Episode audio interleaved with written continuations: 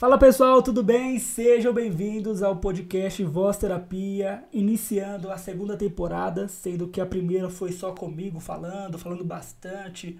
Usei algumas analogias para você entender algumas coisas que acontecem na sua vida, ou então que já aconteceram. Só que eu cansei de falar sozinho, cansei do meu caminho solitário.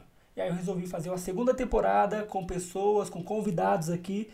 E dessa vez a pessoa, né, a pessoa que está abrindo o podcast é a Gislaine que é assistente social, é a minha amiga, a minha madrinha de casamento, minha comadre, é a amiga da, das viagens, do rolê. Mas eu já conheço a Gislaine, então ela vai se apresentar, vai falar um pouquinho dela para vocês, para que a gente possa continuar esse podcast que vai ser top. Obrigada, Davi, pelo convite. Bom, oi pessoal, eu sou a Gislaine, podem me chamar de Gi. É, sou assistente social, tenho 24 anos, sou formada desde 2018. É, e hoje eu vim aqui contar um pouquinho aí é, no podcast sobre a minha profissão, é, um pouquinho das minhas experiências, né? Quanto que a psicologia e o serviço social andam juntos. Então a gente tem muito essa troca, né, Davi, Sim. diariamente. A gente se conversa muito no sentido da profissão e isso é muito bacana. É, e hoje a gente veio aqui abrir um pouquinho aí das experiências. É, eu atuo hoje é, na área da saúde e também aí na garantia de direitos e inserção de jovens no mercado de trabalho. E eu vou contar um pouquinho aí sobre a minha experiência. Ah, recentemente, né, atuando aí na linha de frente do, com, em relação à pandemia, as questões do Covid e da saúde em geral. É, e é isso. Muito bem, muito bom. Você viu? Show de bola. bom, é, antes de mais nada, já que você falou um pouco de você, você já explicou um pouquinho como funciona, a gente vai entrar nesse assunto, vai entrar na questão de Covid, vai entrar na questão do hospital de campanha, já tô dando spoiler para você. Mas eu também quero saber como foi para você escolher a faculdade de serviço social, como foi para você querer fazer essa faculdade, não entendendo errado, mas poucas pessoas escolhem essa profissão. E eu acho que poucas pessoas escolhem porque é treta. O negócio é punk, né? Então o pessoal foge disso. Mas por que, que você escolheu? De onde veio essa vontade? De onde veio o, vai, a pulsão de vida pela assistência social? Bom, é, na verdade, na adolescência eu já sabia o que eu queria, né? Eu tive um contato com uma assistente social em uma instituição é, que presta um serviço muito parecido com o que eu tenho com os jovens, né? E foi algo muito impactante. Eu marquei aquela assistente social e, e tive ela como referência. Mas enfim, fui pro ensino médio, né? E aí entrou aquela, aquela pressão, né? Do que escolher, que faculdade ir, enfim. E aí eu tive apoio e sugestão de pessoas muito próximas que falavam: olha, teu perfil, você parece muito com essa profissão, por que, que você não vai para esse lado? Eu sempre fiquei ali meio com a, psicologia, com RH e com o serviço social. Mas o serviço social me chamou a atenção por alguns algumas características. Primeiro é uma profissão que ela é muito resolutiva, né? Então a gente lidar ali muito com com resolver problemas, que é os BOs, os da, BOs vida. da vida e da vida dos outros. Dos outros, não é nem a nossa, dos não outros. Não é nem a nossa. E também é, porque não tem matemática. a escolha dela, não, a sua escolha foi a minha escolha, porque eu também não gosto de matemática. Eu falei, pô, qual matéria tem menos matemática? Aí eu falei, psicologia. Mas aí eu descobri que tinha. Qual é o nome da criança lá? Estatística. Estatística. aí meu professor ainda foi um, um, angolano, eu acho, um ganês, eu não lembro, e eu não entendia nada. Nossa, foi o caos. A pior matéria da minha vida, tentando fugir da matemática, e ainda encontrei um, professor africano que falava muito mal português, foi um caos. Na verdade, no serviço social até tem matemática, até porque a gente lidar também com algumas questões de território, enfim. E, e aí a gente estudava mais a parte de estatística também, economia. Tinha, mas assim, foi muito rápido. Foi, eu nem me lembro, assim. Sim. Então foi uma das escolhas, assim. A gente até na sala, a gente falava muito sobre isso. Ah, a gente escolheu o serviço social porque não tinha matemática. E, e realmente não tem. Tem algumas matérias, assim, mas é coisas bem, bem básicas que dá pra dar uma enrolada. É, é, nós somos o time humanas, né? Quem, fez, quem, quem é de humanas, com certeza, você que fez faculdade de humanas, você fugiu por conta da matemática. Não vai falar que não, que está mentindo para você mesmo, está se tá negando a realidade. É a nossa vida, fugir da matemática. Às vezes eu pego uma continha aí, eu fico, vixe, quanto que é isso aqui? Aí eu falo, ó, já sou de humanas, é a minha desculpa. Sou de humanas. É, e Excel, essas coisas assim, pra mim também não, não gosto. Mas enfim, é, foi, foi nesse lugar, assim. Na adolescência eu tive pessoas que eram referência para mim. Eu tive um contato com uma pessoa que marcou a minha adolescência e eu comecei a me identificar em questão é, de características minhas mesmo. Então eu sou uma pessoa resolutiva, que eu gosto de resolver as coisas. Então eu fui buscando por isso. Então na escola eu já sabia o que eu queria, eu saí do ensino médio já ciente é, com todas as certezas de que eu queria ir para o serviço social. Então, foi uma escolha que eu tive por questão de experiências mesmo na adolescência. Muito bem. Poxa vida, legal. Me conta, né? você falou um pouquinho da questão de, da linha de frente e tudo mais, todo o percalço que foi nessa pandemia de 2020. E aí eu sei, porque nós somos amigos, óbvio, que você fez o processo seletivo para entrar lá no Hospital de Campanha de Santo André, para lidar com o pessoal. E eu não acho, não sei, né? Na minha cabeça não foi uma escolha fácil. Por quê? Porque você tava lá e ninguém queria estar tá lá. Né? Uhum. Né? Por exemplo, um monte de gente, eu mesmo, é, cogitei fazer, fiquei com medo, falei, mano, vou pegar Covid, não vou não. Mas você foi lá, teve coragem e fez. Como foi para você todo esse processo seletivo? É, se você ficou ansiosa, se você não ficou? Como foi para você dentro lá do hospital de campanha? Explica um pouquinho. Bom, na verdade, nessa época, eu já tinha. Eu, quando eu, eu me formei, eu fiquei uns seis meses mais ou menos é, para entrar na área. E aí eu entrei como articuladora social em uma instituição do terceiro setor. E aí eu fiquei um ano lá, que foi o ano de 2019. E 2020 veio a pandemia, que seria meu segundo ano na instituição. E aí, quando é, estourou a questão do Covid, né, que fechou tudo, que as empresas pararam por ser uma instituição do terceiro setor, as verbas, né, acabaram caindo. Então, a gente, eles não tinham condição de manter os funcionários é, todos ali ativos trabalhando nos projetos. E aí, é, eu lembro que foi mais ou menos no mês de maio, eles suspenderam os nossos contratos, nós já estávamos em home office e a gente ficou com um contrato suspenso. Um pouquinho antes, eu estava num processo assim de identificação minha mesmo, uma questão de identidade minha, é, de, de buscar qual era o meu propósito, assim, dentro da minha profissão, enfim, visão de crescimento mesmo. E aí, é, na verdade, eu não participei de um processo seletivo para entrar no hospital de campanha. Eu fui convocada pelo, pela, pela instituição, né? Pelo, pela empresa. Eu não fiz processo. E um pouquinho antes, assim, de estourar a pandemia, eu tinha enviado um currículo, mas sem expectativa, assim. Mandei porque eu falei, ah, vou mandar. Né? Eu acho que aqui na instituição talvez pode ser que não, não esteja nada muito certo, embora eu gostasse muito do trabalho lá, eu sofri muito também para me desligar. É, foi um processo que eu precisava me garantir também, né? A gente Sim. não sabia o que, que ia acontecer no outro dia. E aí, quando eu cheguei, eles, eu recebi um e-mail à noite, assim. Era uma sexta-feira e tinha que enviar os documentos na segunda tinha que ir com os documentos. E eu cheguei lá na empresa e, e quando eh, tinha, um, tinha muita gente, eu falei, ai meu Deus, processo seletivo. Só que eu já eu ainda tava meio que vinculada na instituição, na outra onde eu trabalhava. E aí, quando eu vi aquele monte de gente, eu falei, meu Deus, é entrevista. Aí já, a gente já começa a ficar nervoso, né? Falar, ai, vou ter que fazer por um processo seletivo. Porque é um processo desgastante também, né? Você tem que ali se expor, tem que, enfim, conquistar aquela vaga. E aí eu cheguei no RH e falei assim: olha, eu vim aqui trazer os documentos, eu acho que eu vou fazer uma entrevista. Aí a moça falou: não, tá aqui a cartinha para você abrir sua conta no banco. e era para começar no hospital de campanha aqui de Santo André. E eu fiquei, como assim, né? Conta no banco já? Já?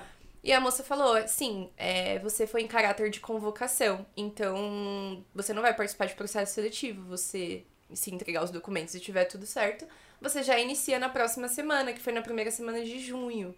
E aí eu lembro que eu saí da fundação, assim, meio desnorteada, é, assim, buscando entender o que que era aquilo tudo, porque eu falei, meu Deus, agora é, eu vou ter que ir né? E eu fiquei imaginando como que seria estar tá nesse contexto, enfim. E eu não me lembro, assim, eu não consigo uma palavra para descrever aquele momento, mas no, na hora que a moça entregou ali meu contrato assinado e eu falei, meu Deus, vou ter que ir pro Covid. Era um, uma sensação de medo e também uma vontade de lutar por algo, sabe? Pela Uhum. humanidade, enfim. É quase um alistamento pra guerra, né? Porque o pessoal até chamava disso, né? Era uma guerra contra a Covid. Aí chamava o pessoal da linha de frente de soldados, tal, etc. Acho que o sentimento é que a gente nunca passou por uma guerra civil. Mas acho que é o mesmo sentimento daqueles, pe- daquele pessoal que foi pra guerra, lá, sei lá, na Segunda Guerra Mundial, o pessoal do Vietnã, que eles foram com um sentimento tipo medo e tipo querer lutar pelo país, entre aspas, ou seja, lutar pela vida no nosso caso, né? Lutar pelo, pelas pessoas e pela nossa vida. Acho que foi mais ou menos isso, né? É, foi um sentimento, foi um misto de tudo isso, assim. É, eu queria estar nesse lugar, eu queria viver essa experiência nova, sabe? E eu, eu não tinha uma perspectiva de que eu ia viver tudo que eu vivi, mas eu fui. Então, assim, eu falei, ah, se vai dar certo ou não, se é isso que eu tô pensando mesmo ou não, só vou saber se eu tiver lá. É. Né? Então, eu fui. Aí, na mesma semana, entraram em contato comigo da instituição que eu já tinha o vínculo para trabalhar também. E aí, eu fiquei prestando serviço para a instituição e ia para o hospital à tarde, né? À tarde à noite. E foi um, um eu lembro muito bem, assim, que quando eu entrei no, no ginásio, porque o hospital de campanha aqui de Santo André, a unidade onde, fiquei- onde eu trabalhei, onde eu atuei, era um ginásio, né? É um ginásio. E quando eu subi, assim, né, eles levaram a gente pra ver o hospital, e era uma arquibancada. E tava eu- todas as assistentes sociais, psicólogos também, que a gente formou a mesma equipe. E quando eu olhei, assim, aquilo. Fui lá, foi no último banquinho lá em cima da arquibancada, que eu olhei, eu fiz, meu Deus. É, foi um. Foi uma, uma sensação, assim, de estamos numa guerra. E, a- e eu tô aqui. Você ficou com medo de pegar Covid? Eu nunca tive medo de pegar Covid. Porque todo mundo ficou com medo, né? Todo mundo tava em choque. E aí imagina, você estando lá, tinha gente que nem tava nem perto da Covid. Aí você estava, tipo assim, aqui é onde tem Covid, galera. É tipo isso. Sim. Você não ficou com medo? Era uma área de risco, de exposição. É, Eu nunca tive medo de pegar Covid, sabe? Aquele medo, assim. Eu não sei. Eu tinha um sentimento de que eu tava ali por outra pessoa. Então é- isso não me impedia, sabe? De estar lá. É lógico que meus cuidados redobraram, até porque eu vinha pra casa, né? E, e eu tinha contato com outras pessoas. É, e isso pra mim pesou muito. É, no começo, assim, era muito ruim. A gente chegava em casa já tirando a roupa, o sapato, naquela neura, sabe? Mas eu nunca tive medo de estar lá. Nunca tive. Eu. O, o, o medo que eu digo é da gente não saber o que, pode, o que poderia acontecer, sabe? Sim. Mas medo de pegar Covid em si, não. Nunca tive. Mas peguei. Mas peguei e não foi, e não foi no hospital de campanha. Ok. Foi depois que, eu termi... que a gente finalizou, que fechou o hospital de campanha. Eu acho que deu umas duas semanas eu peguei Covid. Mas é assim ficou de boa, né? Fiquei, fiquei. Pra quem não sabe, o hospital de campanha aqui em Santo André, o, acho que o Della Antônia foi o principal, né? Sim. Aqui tiveram dois. Foi Tiveram o- três. Três, isso. Foi o do Della Antônia. Em frente ao Della Antônia tem um estádio de futebol Bruno José Daniel.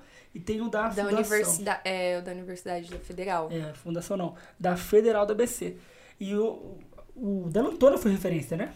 Na verdade, eram, eram a mesma equipe, né? Então foi a mesma gestão. Certo. As equipes, elas se concentravam no Della Antônia no começo e depois a gente foi se dividindo pelas unidades. Então, assim, é, o Della Antônia, ele era o lugar que chegava todo mundo, que fazia admissão, é, os, os exames de tomografia, enfim, que a gente falava que era o, o primeiro, o núcleo. Mas a gente tinha os outros hospitais que funcionavam da mesma forma, na mesma humanização. Então, Uhum. assim, a gente considera, os, o- quando a gente fala hospital de campanha, a gente considera os três. Os assim, três. Porque os três for- fizeram parte dessa história. Sim. E por que eu tô falando isso? Porque é, um monte de jornal, um monte de revista entendeu que o hospital de campanha, no geral, os três, era referência no Brasil. Então a gente tava bem, né? Se a gente tava. Santo André, gente. Santo André. tava bem, né? É, um dos pontos que chamaram a atenção nesse sentido foi a questão da humanização mesmo, né?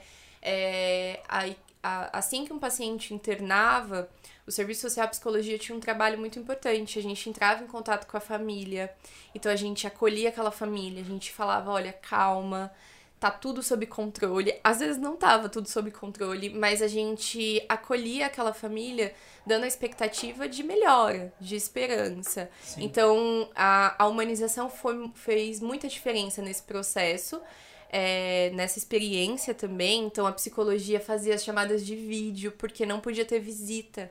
Então, as psicólogas, os psicólogos, a equipe, elas, todos os dias, a família tinha acesso à chamada de vídeo. Isso é legal. É, pelo tablet com os pacientes, assim, né? Então, a família não tava lá, mas a gente dava um jeito de, de alcançar, que essa família tivesse acesso a esse paciente, né? Imagina.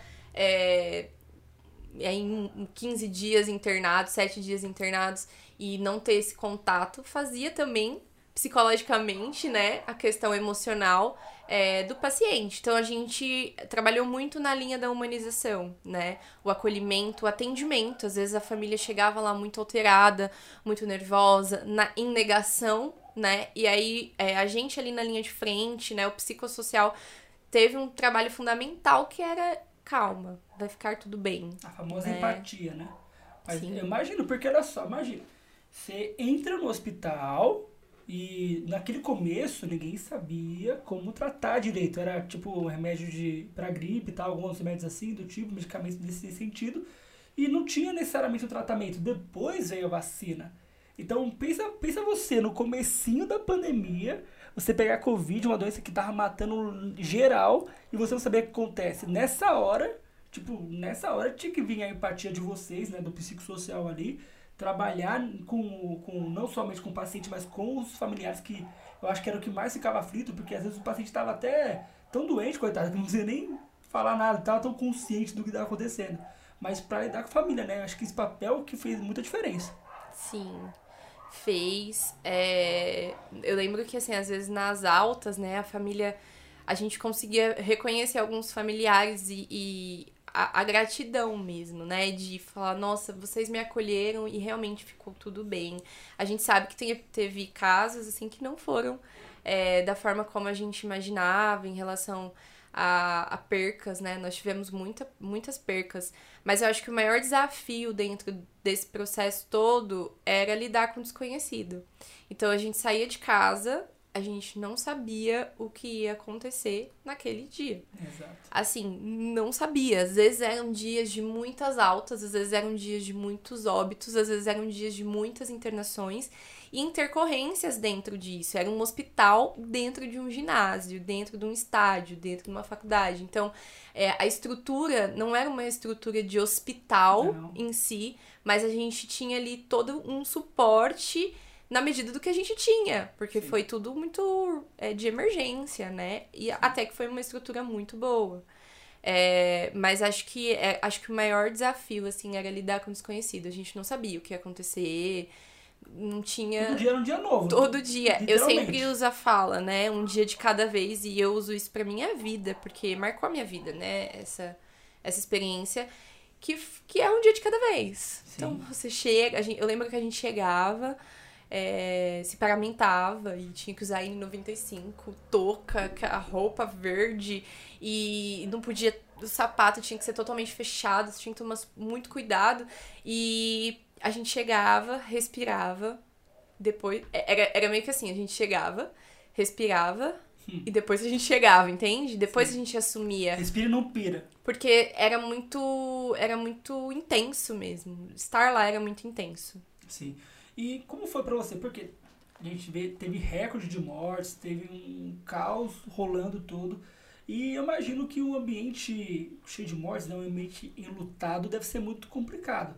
Como é que era para você estar nesse ambiente, estar com essas pessoas? É tipo assim, é, você viu um cara hoje de manhã, aí você sabe no, no, no, outro, da, dia. no outro dia, ou então na outra hora que ele veio a falecer. Como é que era pra Gislane, assistente social, trabalhar com essa parte do luto, é, vivenciar todo esse luto? Eu não imagino que seja fácil. Não, não foi. Eu acho que a gente passou é, eu digo por mim, assim, é, num, numa questão de muitas lições, né? É, era muito difícil. Às vezes, a gente teve situações, assim, de pacientes chegarem em, em três horas falecer e eu não tinha nem conseguido acolher a família para avisar que tinha internado. E, e, assim, foram muitos casos, né? Eu, eu tenho, claro que tiveram uns que me marcaram muito mais, é, principalmente de pessoas muito novas, é, jovens, mulheres que eram mães e, e às vezes internava a família inteira e aí um falecia numa baia e o outro tava do lado e não sabia. Então, assim, é, vivenciar aquilo, como eu disse, né? Acho que a intensidade, ela me protegeu em alguns momentos. Porque eu era intensa e eu tinha que estar ali por alguém.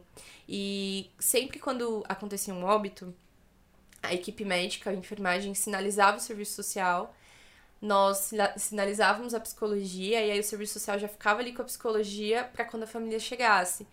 E geralmente, assim, na maioria das vezes, é o serviço social que ligava para a família comparecer no ginásio. Então era você que trazia notícia da morte? Sim. Não. Não? Não eu ligava, né, e falava pedindo para comparecer no hospital. Mas era você já mensageira, já sabia que Não, é, eu já sabia. E aí esse era o sentimento, porque a família falava aconteceu alguma coisa, e aí é, eu falo, olha, só pessoalmente, a equipe médica quer conversar com você. É, a gente não pode, em momento algum, serviço social, psicólogo, a gente não pode dar notícia do óbito, né? E, e, lógico, a família já ficava meio tensa. Já e ali a gente tinha. né? É, a gente tinha que ser muito firme, a gente tem, né, que ser muito firme nesse, nessas situações para entender que é um, é um acolhimento, até que, olhando assim para nós profissionais, muito bom, no sentido é importante ter alguém ali para acolher aquela família naquela hora, acolher Sim. uma pessoa que recebe uma notícia que perdeu o amor da vida. Então é importante, é um acolhimento importante. É, mas entender que aquela dor ali, naquele momento, não é minha é do outro. Sim. Então, isso me protegeu. A intensidade das coisas me protegeu. E lógico que tinha muitos dias que às vezes acontecia dois óbitos, três óbitos, quatro, cinco. Qual foi no o recorde? dia. Assim que você lembra. Ai, assim, não sei o recorde de, do número, enfim, mas eu sei, assim, eu lembro de, de dias, assim, de, de seis, sete óbitos no dia, que foi, se eu não me engano, na segunda onda que uhum. teve no começo do ano. No começo do ano. Se Esse ano? É, teve a segunda onda. Teve uma segunda onda. E aí a gente. Eu lembro que eu, eu saio às 10, saí às 10, e eu saí, a gente parava no carro na frente, eu saía no portão, tinha família chegando para receber notícia. E, e assim, era muito doloroso, porque eu ia para casa sabendo que aquela família ia passar por um processo de sofrimento naquele momento. Então, é, mas é isso. Acho que a intensidade de tudo, como acontecia, é, era muito. me protegeu nesse, nesse tempo, sabe? Sim. E eu não deixava de sentir. Mas naquele momento, eu não sei, assim, naquele momento eu. Aquilo não é meu, Sim. não pertence a mim. É legal que você fala de, de empatia, tipo, tem toda a questão da abordagem, do acolhimento e tudo mais, mas ao mesmo tempo você fala que aquela dor do outro não é minha. Para o pessoal entender, né, para vocês entenderem, galera, que é o seguinte: você pode ter empatia por um monte de pessoa, você pode se importar com a pessoa, porque empatia é o quê? Tentar sentir a dor do outro. Mas o que você não pode é entender que aquela dor do outro é sua. E nosso papel é muito disso. Por exemplo, às vezes eu tô lá atendendo alguém e a pessoa tá com a dor dela. É, Davi, então você não liga? Com certeza eu ligo. Tô empático com a pessoa, tô ali, tô com ela ali. Os pacientes sabem, eu tô com eles ali. Só que eu tenho que entender que aquilo não é meu. Porque se eu me envolvo naquilo, eu não consigo ajudar o paciente. E é a mesma coisa com você. Sim. Porque quando você é, recebe o, o, o, paciente, o paciente, ou o paciente, né, ou até a família, você tem que conseguir separar, senão você não consegue exercer esse papel que foi demandado naquele local. Uhum. Aí você serve, você não consegue servir para ninguém. Então, sim, é empatia, mas ao mesmo tempo entender que uma coisa é uma coisa, outra coisa é outra coisa. É, é assim, tinham casos que mexiam muito com a gente, assim, casos de como eu falei, né? Pessoas muito novas, idosos também. Enfim, óbito, de modo geral, não é bom, né? Porque é, é o amor da vida de alguém, né? O pai, a mãe, enfim. E quando, às vezes, era tão intenso aquela, aquele momento que às vezes a família ia embora e os profissionais também sentiam. Então a gente procurava se politizar, sabe?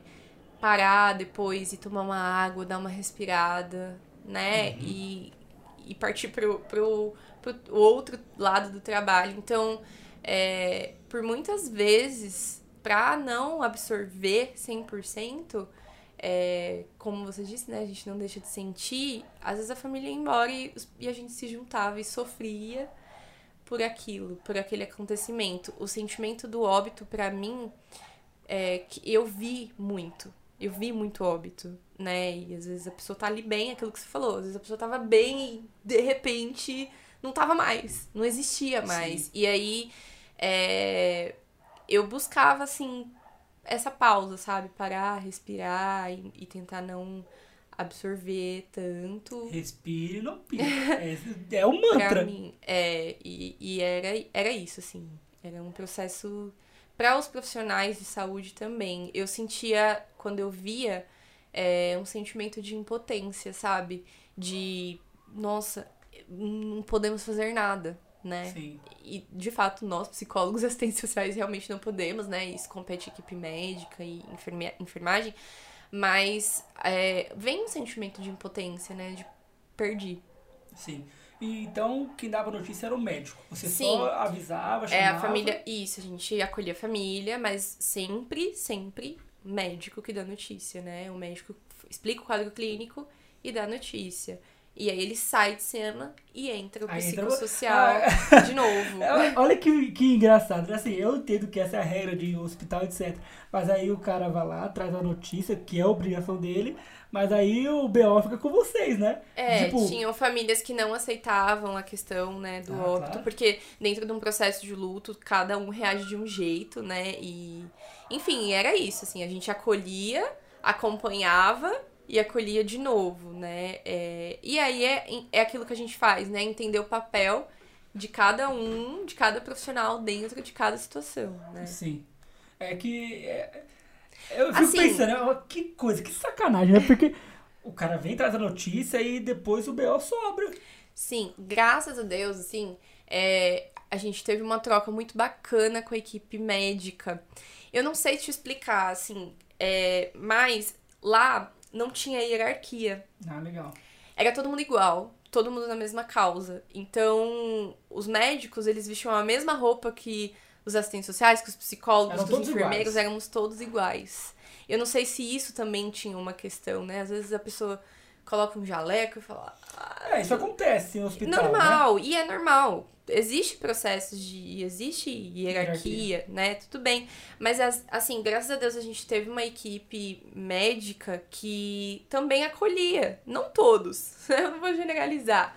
Mas nós tínhamos equipes muito humanas. Até porque as famílias elas ficavam sabendo do quadro clínico dos pacientes por telefone. Então os médicos ligavam todos os dias para aquele familiar para dar o quadro clínico. Isso é legal. Então tinha uma questão de vínculo também, né? Então às vezes os médicos também acompanhavam esse acolhimento, nem sempre, mas acompanhavam. Legal. Não, isso é bom, né? Porque tem a parte mais tensa, mas também tem a parte do acolher, Sim. de falar, tal. E eu acho que foi esse o diferencial, assim, que é o que eu busco atualmente, né? Hoje eu atuo em outro hospital que também é pela mesma gestão, que é o Hospital Municipal Sim. aqui de Santo André. E a gente tem buscado trazer essa linha de humanização também dentro do hospital, porque fez muita diferença. Sim, a gente vai falar já do hospital.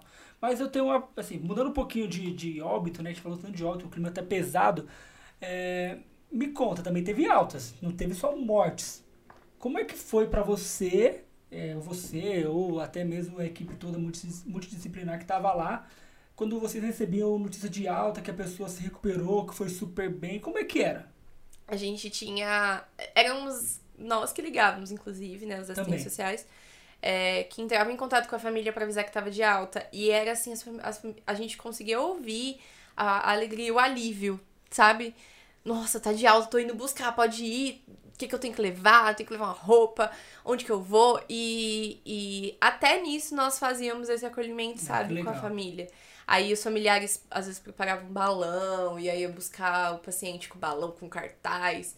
Era um. Era quase a entrada do bebê, a saída do BBB, né? É, era quase isso.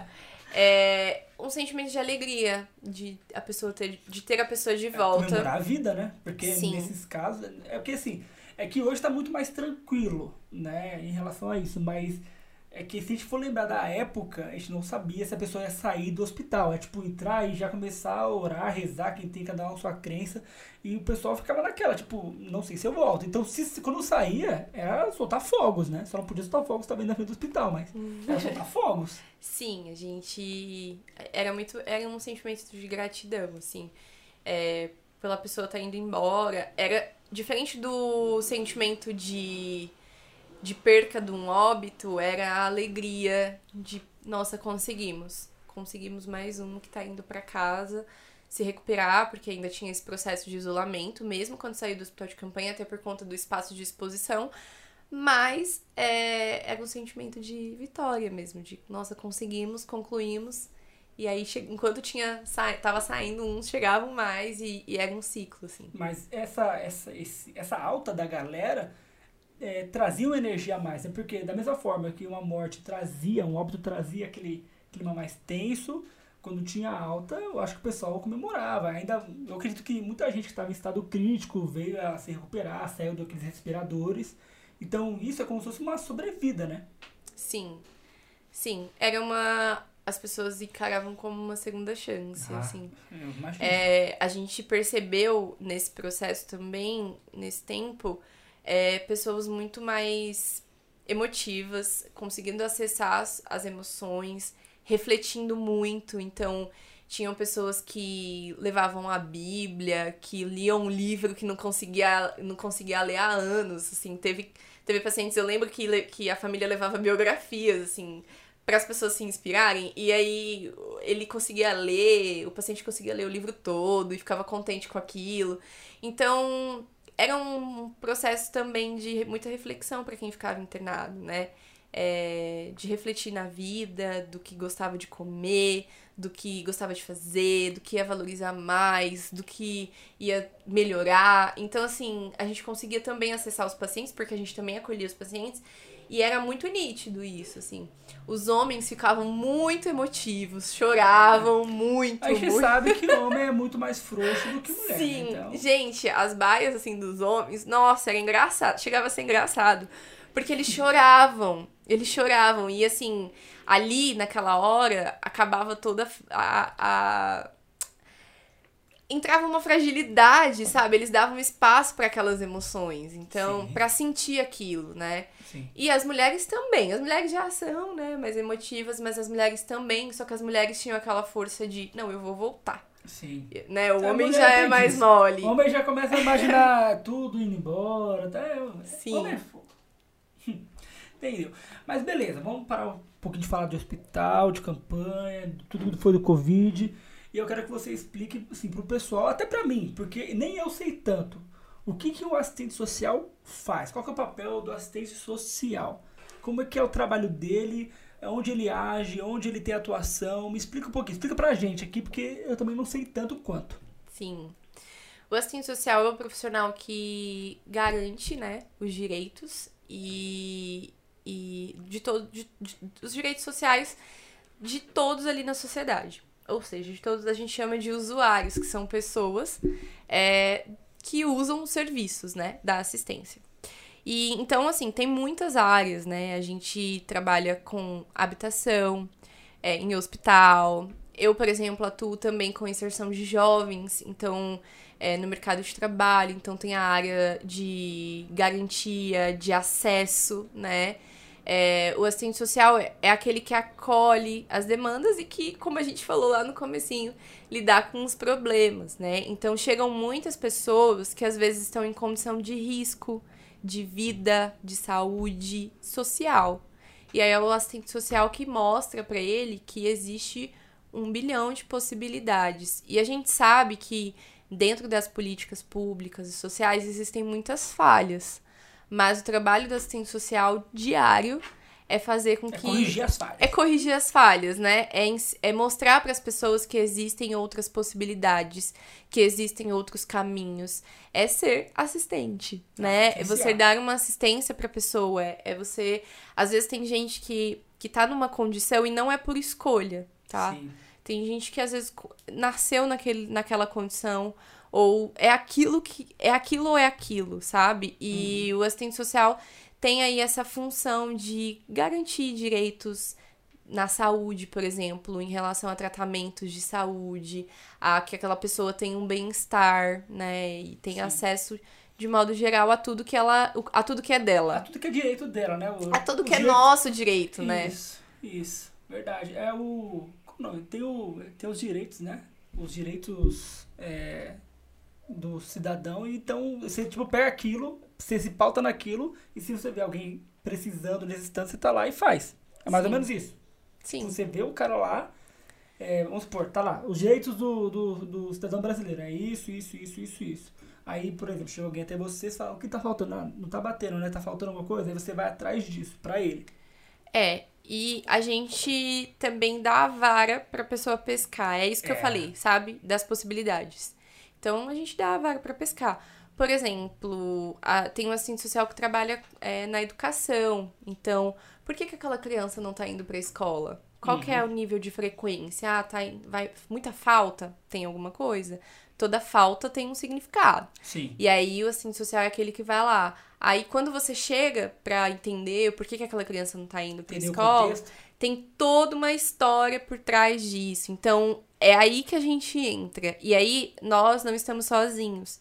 A gente conta com profissionais, então cada assistente social no seu serviço tem pessoas que dão esse suporte, que pensam em articular, articulação de rede. Olha, ela precisa de uma. É uma questão de saúde, então a gente tem a. a, a- a- OBS. uma OBS, a gente tem a saúde, a gente tem o SUS. Ah, é uma questão de acesso à educação, então a gente tem as escolas. O que que tá precisando para essa pessoa ir para a escola? Ah, é uma questão de saúde mental, então a gente tem o serviço do CAPS. Ah, é uma questão de habitação, então a gente tem os serviços de habitação. Então, é, a gente nunca tá sozinho, Sim. né? É uma profissão que não atua sozinho. Então, não dá para ser individualista sendo assistente social, porque a gente é, articula muito com Porque vai muitas ter outras pessoas. área que vai. Vamos supor, a pessoa tá lá, ela vai ter uma área X que ela precisa, e você vai ter que chamar alguém da área X pra ajudar ela. Sim. Né? Eu lembro, agora você falando disso de é, ajudar a pessoa a entender o contexto, eu lembro que eu estudava na escola no, no centro de Santo André, no Américo Brasiliense. Algumas pessoas conhecem, né? Que estão em Santo André. E é, eu lembro que tinha um, um ônibus que trazia uma galera que era da periferia pra lá, que eles estudavam lá, né, da região mais periférica. E eu ficava, meu, de onde vem esse ônibus? Como eu, eu pensava, eu queria vir de ônibus Que que de vem de graça. ônibus? Pô, porque eu pagava passagem e tal. Falei, eu queria vir de ônibus de graça mesmo, os caras vinham no ônibus e tal. Aí agora você falando me fez entender que talvez aquela galera era tipo uma sala. Era 40 alunos praticamente, uma sala. Aquela galera talvez não tinha a condição boa na escola que eles estavam, então não tinha a escola. E aí viram talvez no Américo Brasileiro alguma oportunidade de sala. E realmente, aquele ônibus era uma sala. Era, era uma sala X lá. Geralmente quando as salas vão aumentando, tipo a sala R, sei lá, alguma coisa assim. Então, traziam aquela galera pra entrar naquela sala. E por quê? Porque talvez, acho que, não sei né, a história, mas eu imagino que não tinha onde eles moravam, então não tinha O vaga. acesso, ônibus, enfim. Isso, acesso, porque Tinha. talvez eles não tinham acesso à escola.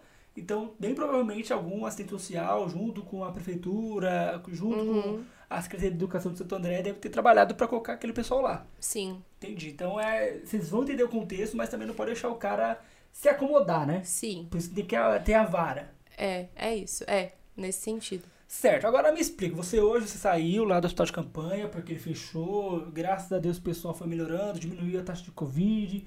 Lindo, maravilhoso. Aí tu foi lá pro hospital É. municipal aqui, Santa Casa. Santa Casa. hospital municipal de qualquer cidade é a Santa Casa da cidade, tá bom? É, é- é- chama assim, é- o pessoal aqui de Santa André fala é, a rua que o ônibus sobe, a rua que o ônibus desce, é a perimetral. A perimetral não chama perimetral quem mora em Santo André, sabia? Não chama perimetral. Então, a Santa Casa de Santo André, você trabalha lá. O que, que você faz lá agora? Porque assim, eu entendo que é parecido com o que se fazia no hospital de campanha, só que lá não tem tantos casos de Covid e tudo mais, e existem outras doenças que atingem a galera, né? Você até chama o pessoal de cabeça quebrada. Fica me entregando aí.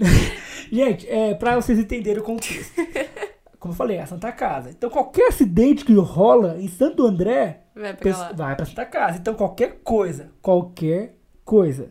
Sim. Então, não é mais Covid, é qualquer coisa. Como é que você reage e age dentro desse ambiente? Porque você, você ficava só presa no Covid. tipo, fazendo aquilo ali. Era uma demanda só, né? É, exato. E agora, com um monte de demanda, e um hospital que é, é, grande, geral. é geral e é grande, tudo vai lá. É, na verdade, é, a- a- encerrou, antes mesmo de fechar o hospital de campanha, a- aquela ideia que eu trouxe da humanização, né? É, eles remanejaram parte da equipe para o hospital municipal, que a ideia é deixar na mesma linha, assim, né? E, e, e eu faço parte da mesma gestão, então eu só mudei de setor, de área. É, lá é um hospital geral, né? Então chega de tudo realmente. E o nosso trabalho ali também é nesse lugar de acolhimento e de entender. Eu, vejo que lá tem muitos. Claro, são é, coisas, situações diferentes, né? Então a demanda de acolhimento é muito diferente também, né? Chegam pessoas muito alteradas, chegam pessoas fragilizadas, chegam pessoas que sabem os seus direitos e, e que veem, às vezes, alguma falha em algum processo E cobram eles, né? e cobram. Então, assim, a- a- o nosso papel ali também é linha de frente, mas numa linguagem diferente, né? É, o serviço social também tem muita autonomia pra a gente acompanhar as visitas com. Agora, né, que liberou as visitas, a gente acompanha as visitas, é, a gente recebe muitos por vir de tudo lá, a gente recebe muitos casos que a gente considera casos sociais.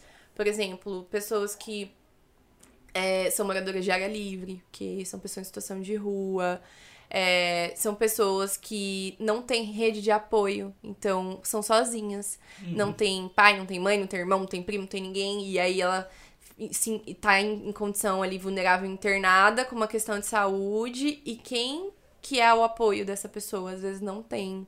Então, o assistente social entra nesse lugar também para tentar entender o porquê não tem, qual a rede, o que, que a gente pode fazer para que essa pessoa saia daquela condição segura, né? E ela não fique, não fique como a gente, não sei se seria esse o termo, desassistida, né? E a gente consiga que ela se, siga sendo acompanhada e Sim. ela não esteja mais sozinha, né? E não e não perca o, seu- o que é seu por direito, né? Porque Sim, às vezes entender, né, também. Vocês conscientizam, tipo, vai, chegou uma pessoa lá que não sabe dos direitos dela, ela não, não manja nada, ou então ela tá sozinha, não tem ninguém. Vocês é, costumam orientar a pessoa dos direitos Sim, que ela tem? Sim, às vezes chegam, como chega muito, por exemplo, acidente, né? Então a gente sempre orienta em relação às questões, por exemplo, do INSS, a quem tem MEI, é, a pessoas que não têm renda ou às vezes são autônomos, o que que elas têm de direito de suporte é, financeiro, então a gente dá essa orientação. Às vezes chegam pessoas idosas que não recebem os seus benefícios assistenciais, como LOAS, BPC, e a gente faz aquela orientação e já encaminha para a rede de assistência para acolher essa pessoa. É, às vezes pessoas que entram, estão em dependência, dependência química, então a gente faz uma é, aí é mais da psicologia, né? Uma psicoeducação ali. E a gente também entra de suporte oferecendo serviços, por exemplo, do CAP, serviços é, de alguma instituição que ele possa é, passar pela reabilitação, né? E sair daquela condição. Então a gente aproveita muito é, esse, esse tempo das pessoas hospitalizadas. É claro que às vezes não dá tempo né? Às vezes tem pessoas que vêm a óbito antes, sofreram um acidente muito grave e infelizmente não, não, não resistiu. É, às vezes tem pessoas que não querem, simplesmente não querem, a gente precisa também respeitar Sim. isso. Né? Então é muito amplo, é, a experiência no hospital geral é muito amplo, assim, a gente tem acesso a muitas coisas, a muitos setores. Também não é um trabalho sozinho, então a gente conta muito com o médico, conta muito com o enfermeiro, conta muito com o psicólogo, nutri. Então a gente tem um trabalho muito amplo e uma equipe multi para dar suporte. Necessário. Legal. E me diga, é, vamos lá. Você conta tudo isso e tipo, eu fico besta, porque a gente conversa, mas ele não conversa sobre trabalho. A gente conversa de tudo menos trabalho. Você falando isso, eu fico tipo, caramba, acontece um monte de coisa no, no rolê aí. E fala pra mim, qual foi o seu maior desafio como assistente social, que você, tipo, caramba, esse aqui é punk, esse aqui me fez abrir o olho, então esse aqui me trouxe uma lição de vida. Qual foi o seu maior desafio? Ah, eu, eu não tenho um maior desafio, assim. Eu acho que o meu maior desafio é diário. Porque eu também nunca sei o que vai acontecer, nunca sei o que vai chegar pra mim. É, preciso também estar bem comigo. Eu sei que todos os dias a gente. É, é, É. aquilo que eu sempre falo, né? Às vezes a gente vai estar 10%, às vezes a gente vai estar 100% e tudo bem.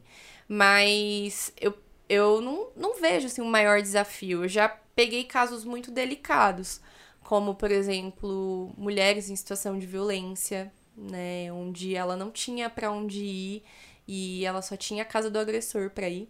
E eu não podia deixar aquela mulher embora e voltar pra aquele ciclo. Sim. E foi toda uma articulação. A gente conseguiu encontrar a família, uma filha que ela não via há mais de 10 anos. E, e a gente conseguiu fazer um reencontro dessa filha com essa mulher. E aquilo pra mim foi muito efetivo, porque ela, aquela mulher entendeu que, por mais as questões dela do passado, ela conseguiu ter uma chance ali de ter um vínculo com a filha e sair daquele lugar de violência. É, e também, claro, sendo acompanhada pela rede.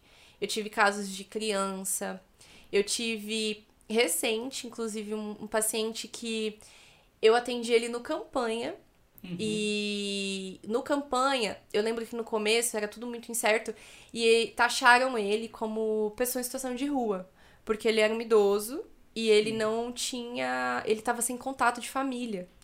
E, e aí, quando. é, dentro lá do, do campanha mesmo a gente articulou e eu falei: não, ele não é uma pessoa em situação de rua. Ele só é um, um idoso que mora sozinho, mas ele tem autonomia, ele tem a, a, a aposentadoria dele, enfim.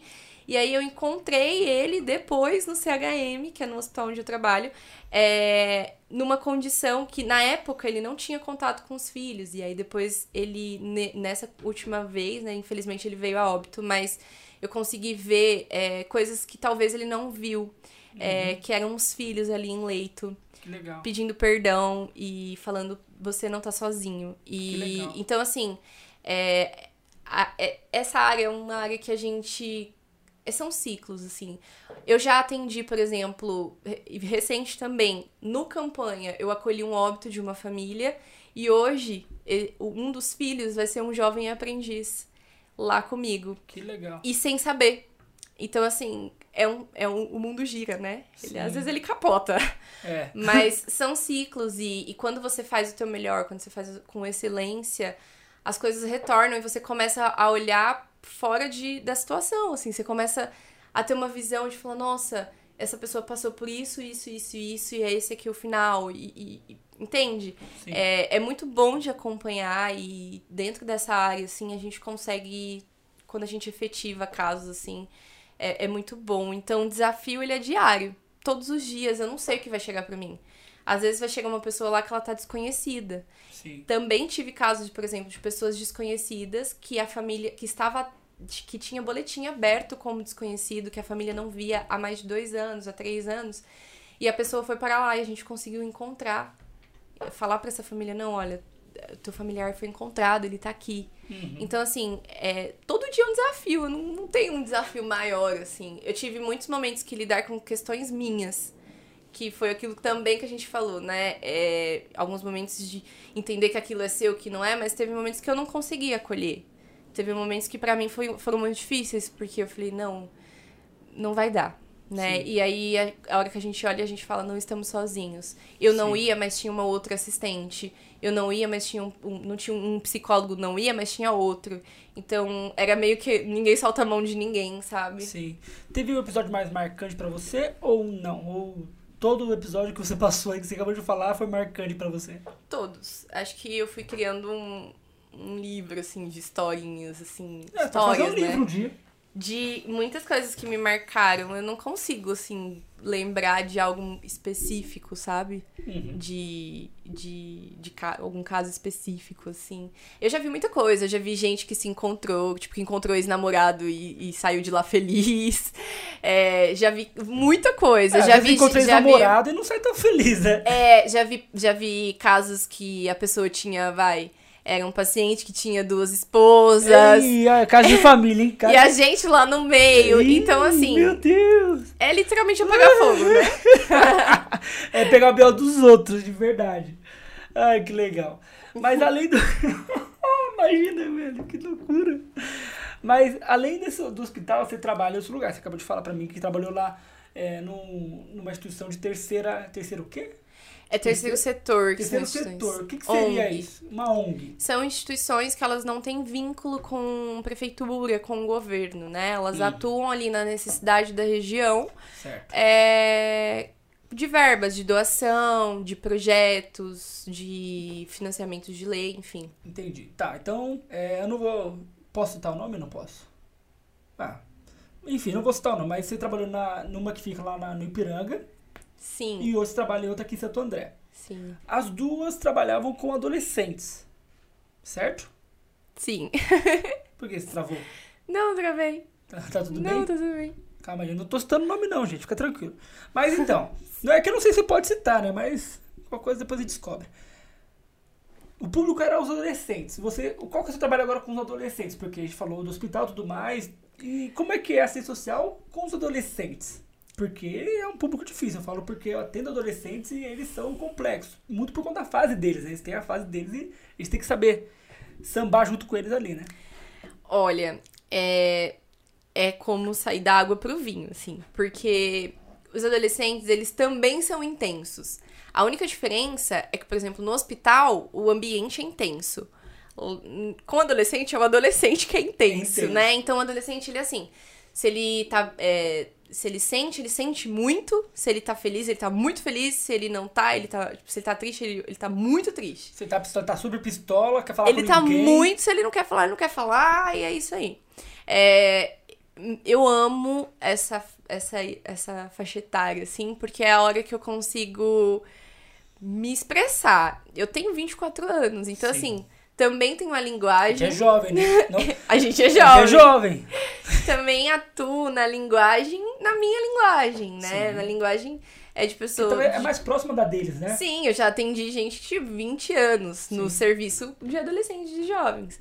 Então, assim, é, é, muito, é muito legal. Os adolescentes, eles são taxados, né? É, na sociedade como, ah, é adolescente. Chatonildo. Ah, Aborrecente. É muito infantil. Ah, não tem maturidade. E realmente é isso, um adolescente. O adolescente, ele tá saindo daquela fase de criança indo pra adulto. Então, Sim, é por isso que ele é muito intenso. Ou ele é muito feliz ou ele é muito triste. sim. E, e lidar com, trabalhar com o adolescente é você confiar nele. sim. E falar assim, olha, você é capaz, você tem um futuro, você precisa escolher o que você quer no teu tempo. Sim. Não no tempo da tua mãe, não no tempo do teu pai, não no Exato. tempo da sociedade. O que você tá falando tá calhando muito com o que eu falo com os adolescentes. Sim. É, você vê que é um assunto normal que é o que pega adolescente. Não tem segredo. Adolescente é isso aí. É isso aí. E, e assim, é, eu trabalhei com adolescente na arte, Certo. né? E foi um lugar que eu me identifiquei muito, porque a arte, ela, ela muda a vida das pessoas, ela, ela dá um olhar diferente, ela dá um brilho diferente, ela, te poten ela dá uma potência pra, pra quem tá nela. Sim. Não só quem tá ali no teatro, na música, na dança, mas também com quem tá assistindo. Ela te impulsiona, né? E, e hoje eu atuo com adolescentes voltados para o mercado de trabalho, então que são jovens aprendizes, né?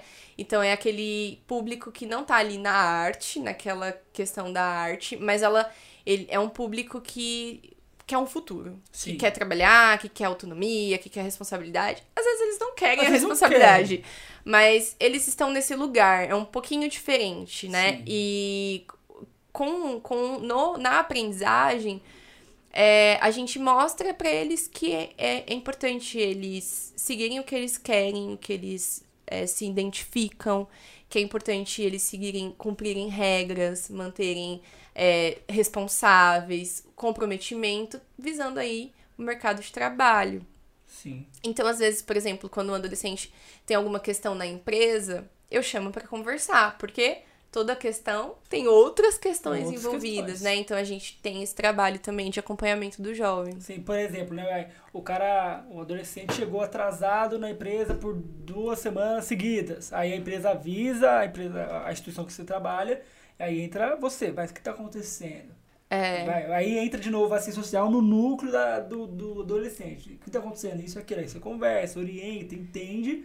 Aí se é alguma coisa mais séria, imagino eu, tô chutando aqui, você intervém.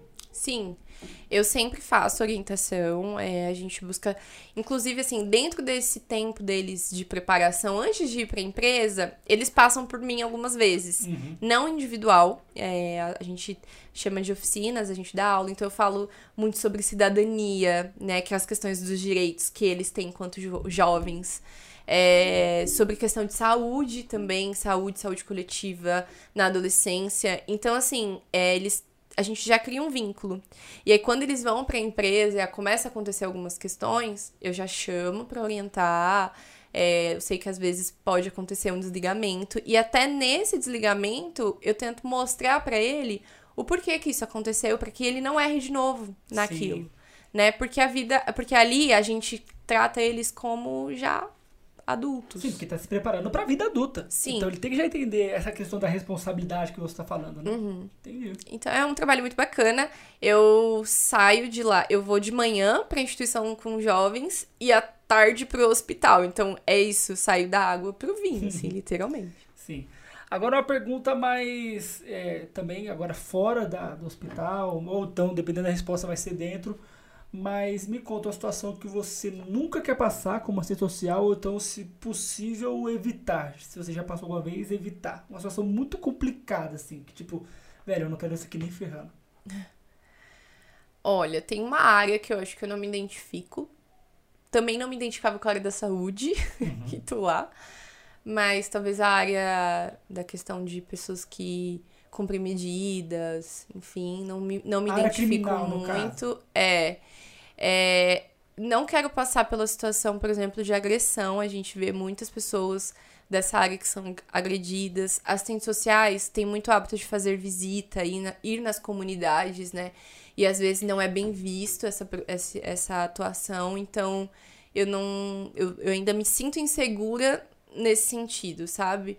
Não, não gosto de falar que tem algo que eu não queira passar de jeito nenhum, porque não A- sei. A vida é A uma vida é- caixinha de surpresas. É, é, já passei até por situações de ter familiares e amigos que eu tive que acolher, que passaram é, pelos serviços onde eu, eu trabalhei. E eu não quero estar, por exemplo, num- jamais eu gostaria de ver e saber que o meu familiar faleceu, por exemplo. Ah, no lugar onde ser eu tô. dureza. Então, assim, é, é isso, sabe? Não quero não quero estar nesse lugar. Mas também não vou falar o que eu nunca quero, que eu não quero passar nunca, porque tudo tem uma lição, tudo tem um porquê. Então, se eu tiver que passar, eu vou passar e pronto. Entendi. Show de bola. É, igual você falou aí, a área do serviço social, ela tem vários, vários, vários Campos, né? Várias campos, áreas. segmentos, áreas, tem um monte de coisa. Você falou a- uma delas que você não quer passar, que é tipo, não sei se é o nome, nem sei se esse é o termo, criminal, mas vamos deixar assim. Pra quem eu, eu sou leigo, não sei. Se aí quem souber, põe nos comentários depois aí, eu olho e valido você, dou um ok. ah, já aproveita, ó. Você tá aqui até agora? Então já se inscreve no canal, deixa seu like, comenta aqui, que vai fazer muito bem, tanto pra mim, quanto pra Gislaine, quanto pro Vitor, pra você também, tá bom? Então, eu não falei isso no começo, tô falando isso agora. Se inscreve no canal, deixa seu like, que vai ser ótimo, tá bom? Voltando, é, essa questão que você falou de várias áreas. É, qual área que você tem interesse? Tipo, ah, me dá uma curiosidade, me dá uma curiosidadezinha, me dá uma coçadinha de querer saber o que está acontecendo ali. Tem alguma área que você sente vontade de conhecer, trabalhar, tudo mais? Ou tá bom do jeito que tá, onde você tá hoje? Hoje tá bom do jeito que tá. Eu, eu acho que eu gostaria de conhecer mais sobre a área da Previdência Social, que é a parte que cuida aí do INSS, Sim. aposentadoria, essas coisas. Eu, eu tenho curiosidade. É, e, e se você falar assim pra mim, Gi, o que, que você quer seguir? Que área você quer seguir? Não sei. Uhum. Eu tô vivendo e tô vivendo todos os dias. Eu busco. Sei que em algum momento eu vou ter que escolher algo, né? Porque a gente não pode abraçar o mundo, mas eu, eu gosto das duas que eu tô hoje. Tenho curiosidade por outras, mas eu ainda não defini o caminho que eu quero, sabe? Eu, eu me identifico muito com as duas. Legal. Bom, é, vai, você já passou pela, por uma instituição, como é o nome? Terceiro... Terceiro setor. Terceiro setor, hospital de campanha, Hospital Municipal Santa Casa, para quem não conhece Santa Casa, Santo André, e você também está numa instituição instituição. para jovens aprendizes. São quatro áreas diferentes, algumas até um pouco similares com algumas coisas e tal. mas dentro de tudo que você já vivenciou, qual mais você se identifica? Tipo, eu me identifico com isso aqui pra caramba. Quando você fala se identifica, você não tá abrindo mão das outras. Mas Aham. qual mais se identifica? Hum, Difícil essa pergunta, porque, por exemplo, na primeira instituição, ela marcou a minha vida em relação ao sentir, que era o que eu tive, que eu falei, né, é acesso à arte. Sim. Então, trouxe uma outra perspectiva pra mim. E a arte, eu tenho já o que é definido pra mim, sabe? E é uma área muito bacana de se atuar. É, o Covid foi histórico, então Vai, vai Eu- estar no livro. Essa história vai estar no livro de história Sim. daqui ao tempo. foi histórico. Vai, vai, literalmente. É, foi histórico, assim. O CHM, que é o Hospital Municipal, tem sido é, feito parte aí da, da minha vida. É uma área. É uma área que tem todas. que tem tudo.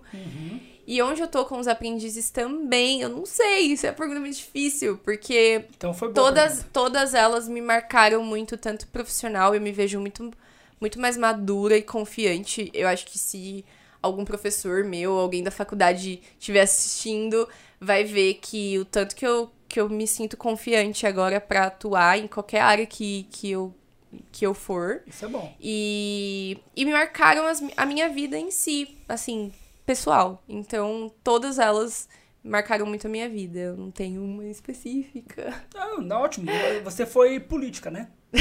Você não quis jogar para um lado para o outro, É. porque, porque pode ser que a, a sua chefe esteja chefes, assistindo, pode ser que o seu futuro chefe esteja assistindo e vai se queima com o seu futuro é. chefe. A gente não sabe, né? Não, não. Fugiu tô- bem, perfeito. É igual o debate político. É Ótimo, para finalizar, vamos lá.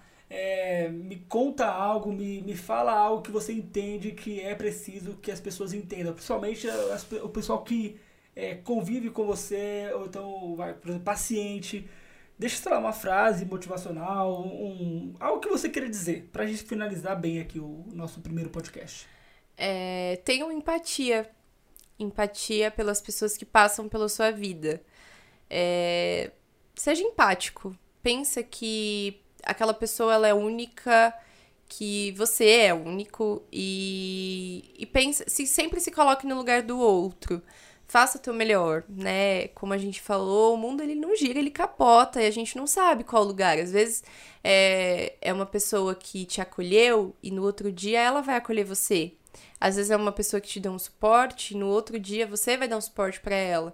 Então, seja empático, né? Quando às vezes a gente vê muito, assim, eu vejo muito isso em alguns setores da minha profissão, as pessoas impondo muito, as pessoas donas da razão e, e- e dizendo já é, usando termos de que nós não estamos ali para servir ou que nós não prestamos para nada ou enfim não fale isso nunca na sua vida tenha empatia com as pessoas é, seja justo não não deixe ninguém te passar a perna mas tenha cu- cuidado, é, seja acolhedor. Eu sei que tem momentos que não dá e que você tem que ser mais firme, sim, mas não deixe de ter respeito pelos outros, né? É, acho que é isso.